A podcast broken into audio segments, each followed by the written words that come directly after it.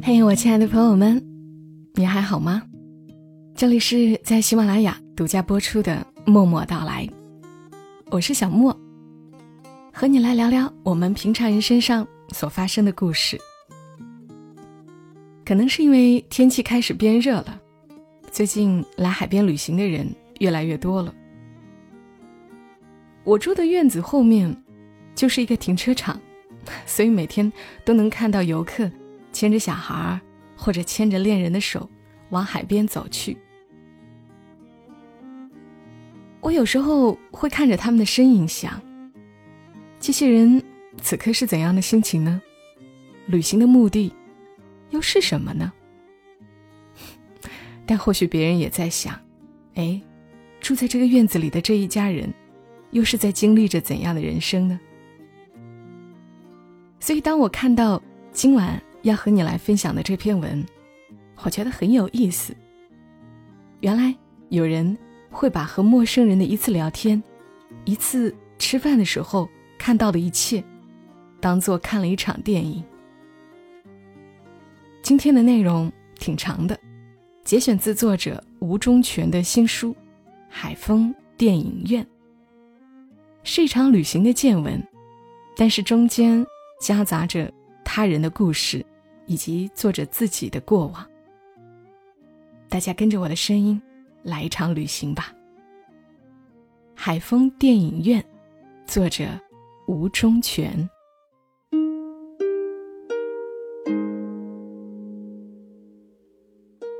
我在小岛上闲逛，天还没全黑，商业街上的人不算多，店铺已早早的亮起了灯。像是把黄昏接过手来，一直暖黄下去。我肚子饿了，看到一家小店门前摆着从中间切开的大龙虾，红色的壳，白色的肉，看着就挪不开步子了。我问老板多少钱，老板头也不抬，说五十块一只。我心想，这么便宜。一定是死了很久的，就问有没有活的。老板从水箱里抓出一只张牙舞爪的，说活的八十块。我心想，不愧是海岛，真便宜，就要了一只。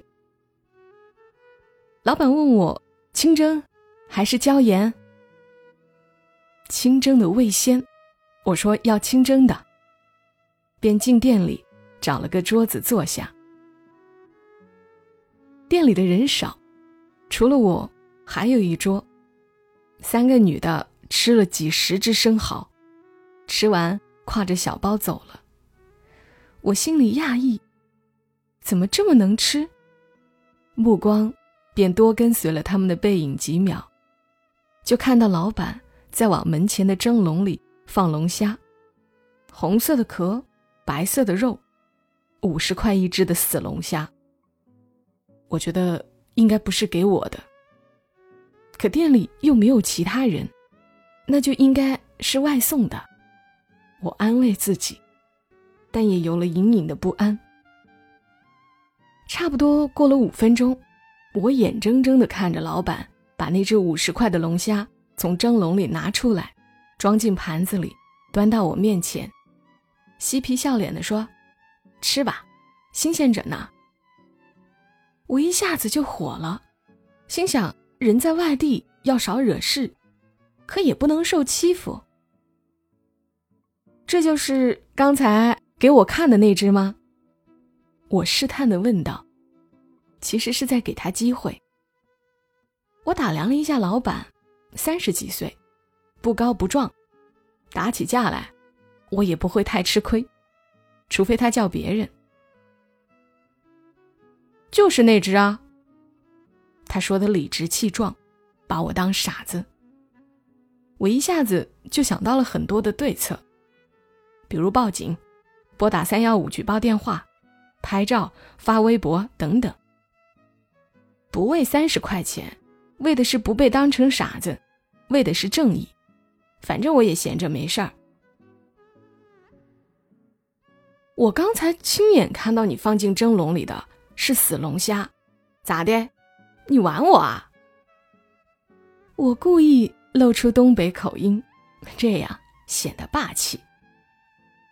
不知是我的东北口音震慑住了他，还是他本身就是不良商家中的新手。他突然露出了一丝羞愧的神色，张了张嘴巴，看样子是想反驳我，却又像拐了个弯儿，开口变成：“我去给您换一只活的，求您。”别嚷嚷行吗？听口音，不是本地人。我知道自己得胜了，但还是故意板着脸，点了点头。他端着五十块的龙虾离开，我到门外抽烟。岛上空气潮湿，烟总软塌塌的，点了好几下才着。一抬眼就看到他手里抓着只张牙舞爪的龙虾，正要杀。看到我出来，就举起龙虾给我示意一下，脸上带着讨好的笑意。我点了点头，天完全黑下来了。岛屿的气候难琢磨，动不动就会无预兆、不需酝酿的下一场雨。街上的行人在雨滴出落时走散，躲藏起来，没了踪迹。老板把我的龙虾端过来，看着就比五十块的好吃。这个在海鲜市场进货都要一百一十块。这话算是解释了之前为何要偷换作假。他紧接着又补了一句：“这小铺子房租要五万。”我搭话：“一年？”他说：“一个月。”哦，真贵。我低头去吃龙虾，上面撒着蒜末，轻微的辣。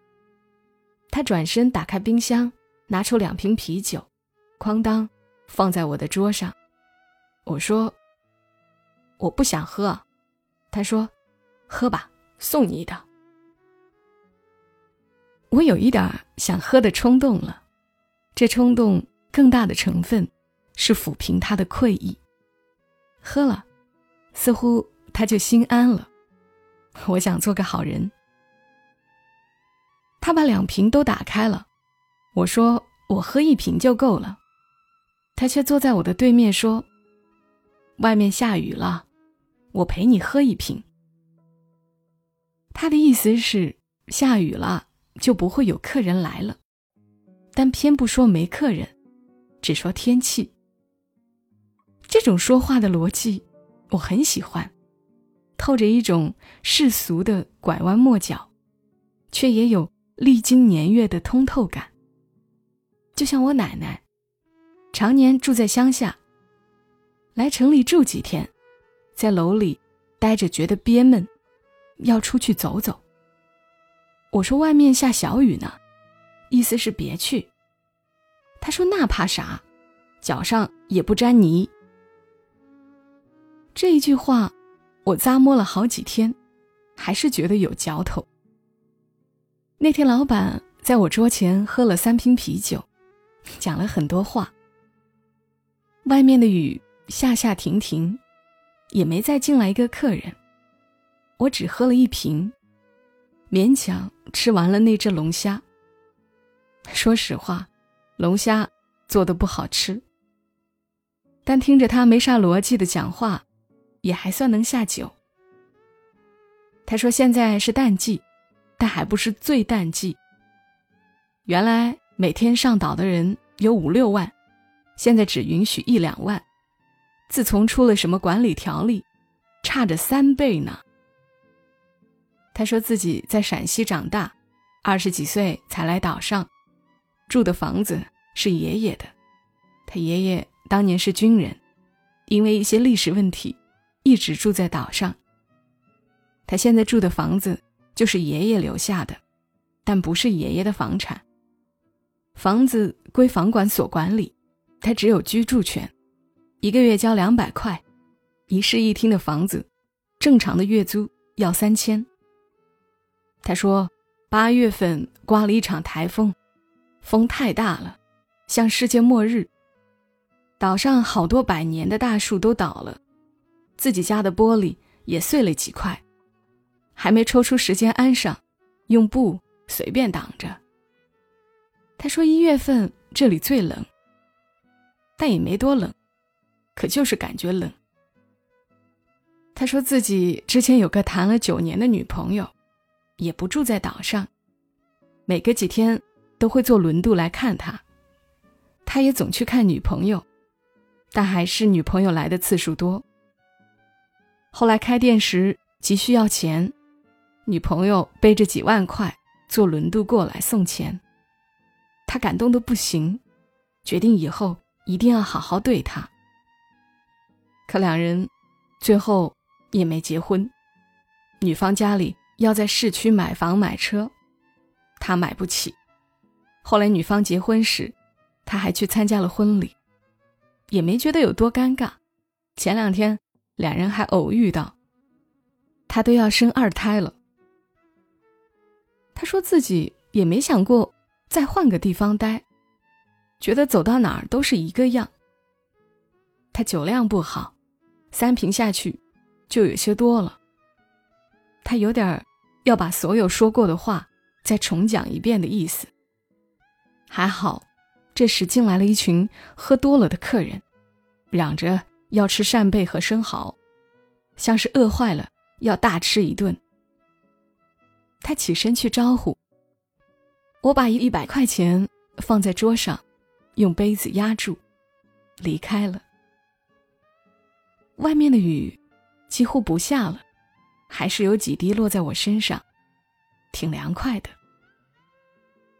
住的旅馆在半山腰的巷子里，我一路弓着身子往上走，路过两家酒吧，老板和服务员在门前坐着，店里一个客人都没有，街道也干净，像是高墙内的老房子，都不住人，整个小岛。猛然间凄冷下来，厚重的空虚就压了过来，什么也疏解不了。我回到旅馆，躺在床上，想思考一些关于人生与爱情的议题，却都草草收场。又想着，也许一生兜兜转转到最后，能安分下来了，心里没有了牵挂的人，就找一个小岛住下。那时最惦记的是天气，一月的寒潮和八月的台风，还有那些冷不防落下的雨。隔天，我早早的离开小岛，站在轮渡的二层，看船趟过的海水，像鸡蛋清打进油锅里，哗哗的有声响。远处的小岛，在雾气中晕了轮廓。对面的城市，高楼林立，透着一份骄傲的落寞。我刚出码头就被一个姑娘拦住了，我以为是旅馆或黑车拉客的，板着脸不理会。她却问我：“需要导游吗？”有点小意外，但并没有打消我的厌烦，还是在心里把她与那些旅馆。和黑车拉客的人画上了等号。我摇着头说：“不需要。”径自往前走。本以为甩掉了他，可他仿佛犹豫了一下，又鼓起勇气跟上来，说：“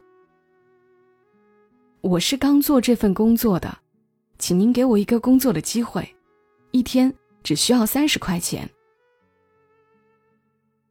他话。说的诚恳，像是经过生活的历练，什么俗气或难看的话都能讲得稍显体面，像用软刀子捅你。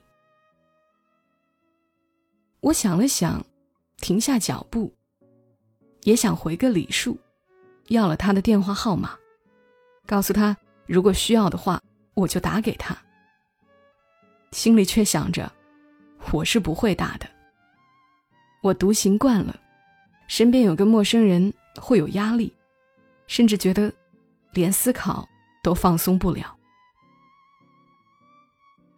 要了电话，我接着往前走，可他又跟了上来，说：“你还不知道我叫什么呢？”我想说：“这重要吗？”他却兀自介绍说：“叫我小春吧。”我说好，又要走，他就问我酒店找好了吗？我说已经订好了。他说：“你能找到吗？要不我送你过去吧，我地形熟。”我差点就要发火，说：“你烦不烦啊？”忍住没说，只是说自己能找到，不麻烦了。但语气确实生硬了很多。他终于识得大体，不再纠缠。我气呼呼的走了，酒店很近。几分钟就到了。洗了个澡，换了身衣服，坐在沙发上看酒店赠送的地图，想着一会儿去哪儿逛逛。那是下午三点多，阳光透过窗户落在房间里，一切都很平静。我却不知怎么为自己刚才的态度感到懊恼，觉得没有管理好情绪。我是一个善于自省的人，越想就越认为不应该，甚至生出了些愧疚。于是，我拨打了那个电话。他接过来，态度也没有很热情，只说：“好的，那我们一会儿酒店楼下见。”这态度给了我一点自讨没趣的嫌疑。我踟蹰了一下。还是顶着几分不情愿，下了楼。他比我晚到几分钟，见了面，他问我想去哪儿逛逛。我说：“你推荐吧，我去哪儿都行。”他说：“其实我哪儿都不知道，我今天第一天上班。”我这回控制好了自己的脾气，提了个比较著名的景点。他却说：“那儿我也不知道怎么走，我刚来这儿三天，哪儿都不熟。”我的脸色又难看了，我无法控制的说：“那我找你干嘛？还不如用手机导航，景点你也一样不会介绍吧？”他很诚恳的点了点头。我觉得，话说到这个份上了。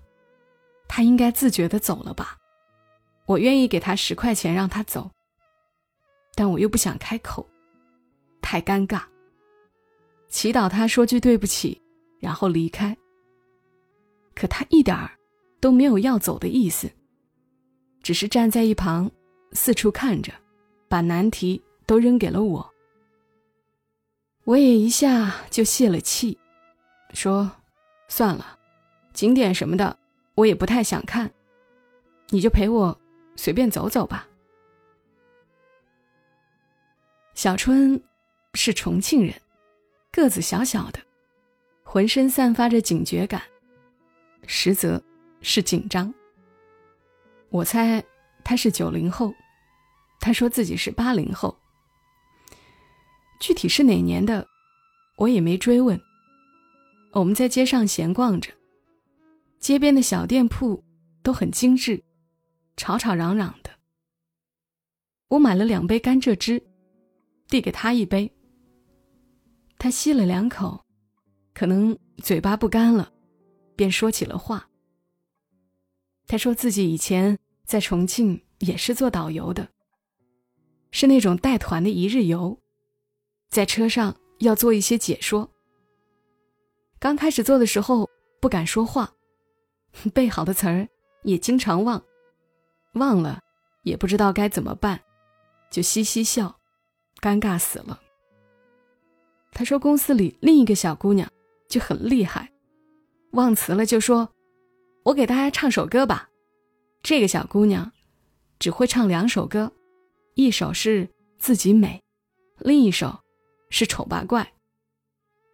我说：“真的假的？这么对称？”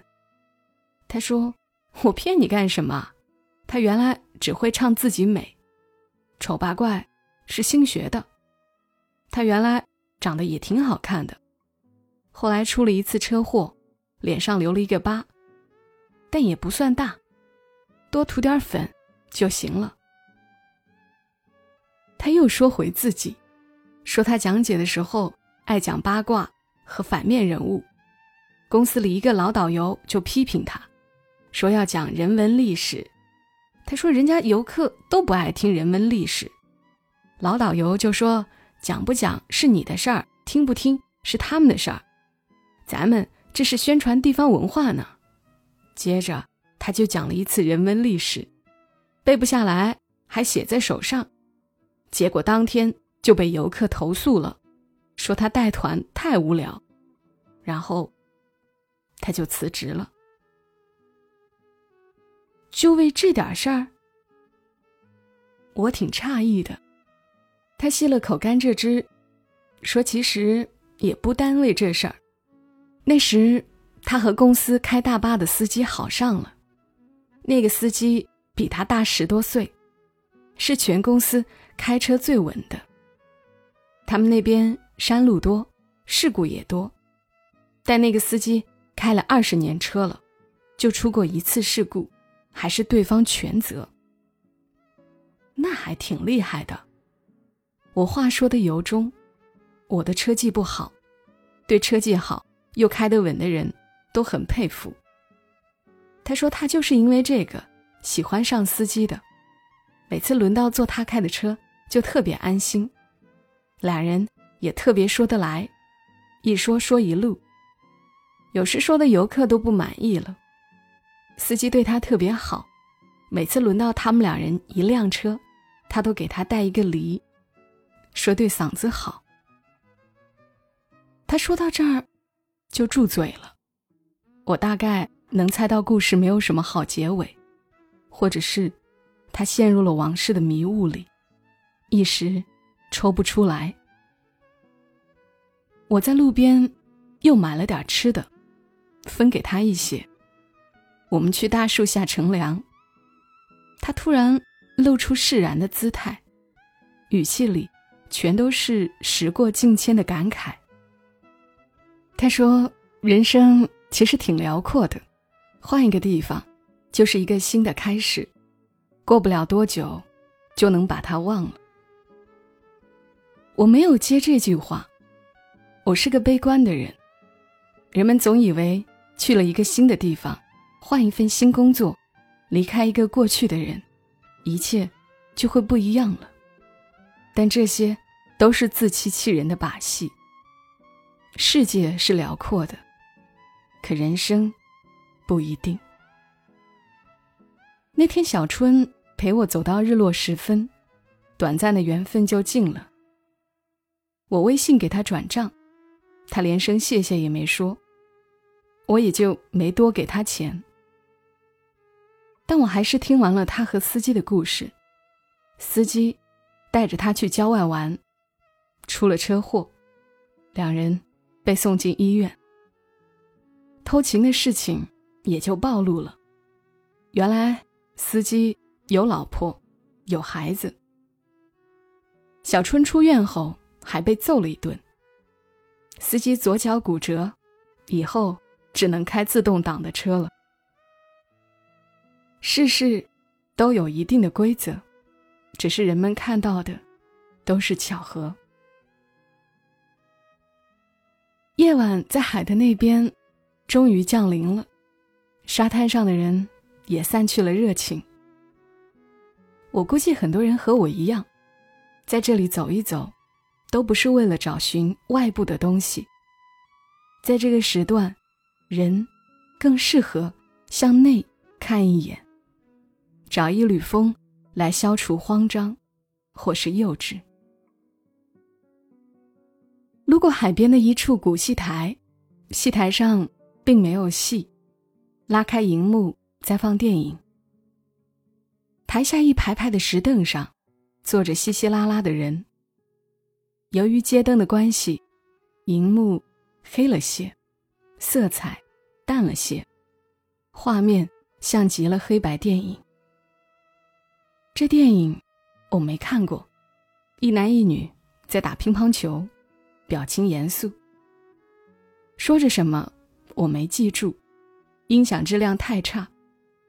他们两个就那么一下一下的对打着，谁也不发力，谁也不失误，好像能打上一辈子似的。看电影的人来来往往，都不会停留太久。一个故事也就凌乱了，每个人带走一小部分。我在石凳上坐了很久，海风缓缓的吹着。夹杂着湿润，并不会感觉凉爽，越吹越觉得身上黏黏的。我起身往酒店的方向走，一路走得匆忙，回到房间也是一身汗。我洗了个澡，只穿着短裤站在露台上，打开一罐冰啤酒，喝一口，立刻觉得惬意。楼下是商业街，熙攘嘈杂，似乎每个人都欢喜。人类的悲欢并不相通，我只觉得他们吵闹。这话是鲁迅说的。我同样是怕吵的人，但在某些时候，比如此刻，海风从远处吹来，喝一罐冰啤酒。就猛然觉得，这人间的悲欢，看一看也无妨，如同看电影，不必为主角们担心太久。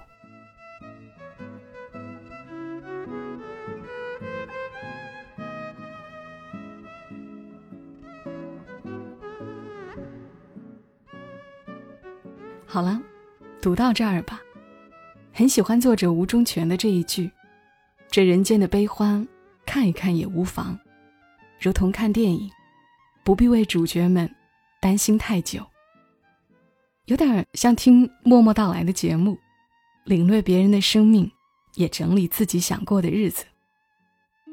如果你喜欢这种感觉，也享受一个人独自出发，或许你也可以去看看吴忠全的这本新书《海风电影院》。在刚刚的文字里，无论是海鲜餐厅的老板，还是新导游，都让我挺有感触的。他们都在为了多挣那三十块钱。大概最近又一次深切的体会到钱的重要吧。总想着能够多赚一点，或者尽量节约一点。以前因为嫌麻烦，帅毛毛给我推荐过很多次淘宝返利，我都没有尝试。现在心态有些不一样了，想着省的就是赚的，自己也开始用起来。发现还挺简单的，只要在淘宝、天猫、京东、拼多多购物之前，给客服发个链接，按流程购物以后就可以获得返利。东西还是那件东西，商家也还是那个商家，任何售后都不差，但是能够便宜一点。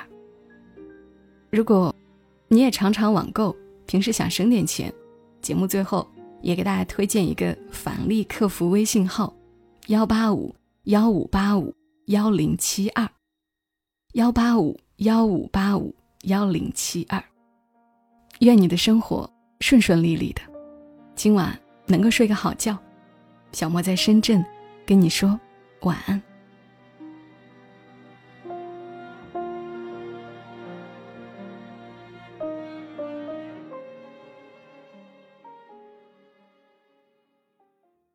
如果你喜欢这期节目，麻烦你帮忙转发到朋友圈，让更多的人听到。小莫在这儿，谢谢你。